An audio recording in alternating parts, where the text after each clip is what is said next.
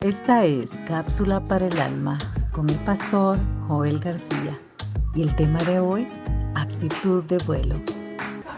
¿Es un pájaro? ¿Es un avión? No, es una actitud. Actitud de vuelo. Es interesante cuando usted investiga un poco que todos los aviones, cuando van surcando, van despegando y empiezan a surcar los cielos, deben desarrollar algo que se llama actitud de vuelo. La actitud de vuelo tiene que ver con el comportamiento de ese avión ante las turbulencias, ante la resistencia del viento y ante el hecho de que la punta de la nariz del avión debe de ir siempre hacia arriba. Eso le ayuda no solamente a poder romper la barrera del viento, sino mantener un comportamiento adecuado de la aeronave. Y cuando se necesitan hacer algunas variaciones o cambios, es necesario cambiar la actitud de vuelo.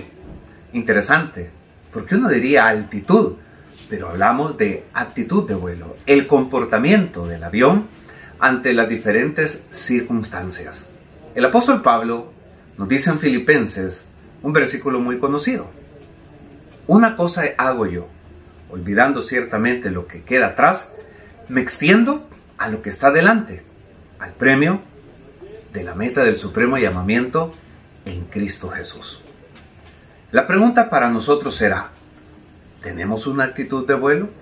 ¿Será necesario tener una actitud de vuelo en nuestra vida? Y la respuesta es sí. Esta actitud de vuelo tendrá que ver con el comportamiento de cada uno de nosotros ante las diferentes situaciones que tendremos en la vida la vida, muchos de nosotros vamos a experimentar situaciones adversas y extremas. Situaciones que posiblemente nos hacen a veces replantearnos las posibilidades y casi todas las posibilidades nos señalan o llegan a un común denominador. No se va a poder, vamos a estar en derrota o las cosas no las vamos a poder solucionar. Pero es ahí donde necesitamos tener la actitud correcta, la actitud de vuelo. En nuestro caso, como bien lo dice el apóstol Pablo, una cosa es necesario hacer, dejar atrás todo aquello que nos estanca y que nos impide el poder avanzar y el poder progresar. Dejar atrás todas aquellas situaciones que podrían ser malos hábitos, malas decisiones, malas compañías o algunas emociones que hemos dejado que vayan eh, desarrollándose en nuestro corazón y estas nos van impidiendo muchas veces el poder avanzar en nuestra vida ya que vamos cargando con el lastre muchas veces de las amarguras, de los resentimientos, frustraciones, enojos y una serie de emociones que van haciendo de la vida pesada y cargada. Ahí necesitamos, a la vez que lo hace un avión, tener una actitud de vuelo, una actitud correcta. Por eso el apóstol dice, ah, una cosa hago, me olvido de lo que queda atrás y me extiendo a lo que está adelante. En esta ocasión, Creo que el Señor a cada uno de nosotros nos recuerda la necesidad imperiosa de que tengamos una actitud de vuelo correcta. Como bien dice el salmista, alzaré mis ojos a los montes. ¿De dónde vendrá mi socorro? Mi socorro viene de Jehová, que hizo los cielos y la tierra. Que en los periodos de prueba, de abatimiento, de tristeza, de enfermedad, de quebranto, de incertidumbre, cuando nos sentimos como en un callejón sin salida, ahí tenemos de desarrollar una actitud de vuelo.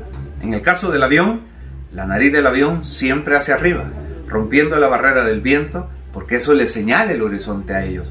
En el caso nuestro, nuestra actitud de vuelo implica depender de Dios, buscar a Dios, tener fe en Dios, esperar en Dios, confiar en Dios, sabiendo que hasta el día de hoy, ninguno de los que ha puesto su confianza en Él han quedado avergonzados. Todo lo contrario, la palabra nos recuerda Joven fui y envejecido, y nunca he visto un justo desamparado, ni su simiente que mendiga pan.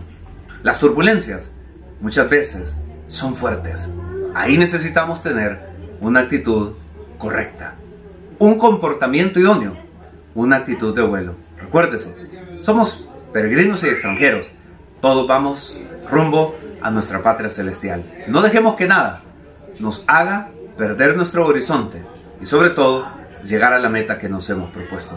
Actitud de vuelo, descanse en Dios, deje atrás todo lo que le impide avanzar y ponga su mirada en lo que está adelante. Puesto los ojos en Jesús, el autor y consumador de nuestra fe. Sin duda alguna, esas promesas hacen que nuestra actitud pueda ser la mejor. Recuerda, gozamos siempre de su favor eterno. Dios les bendiga.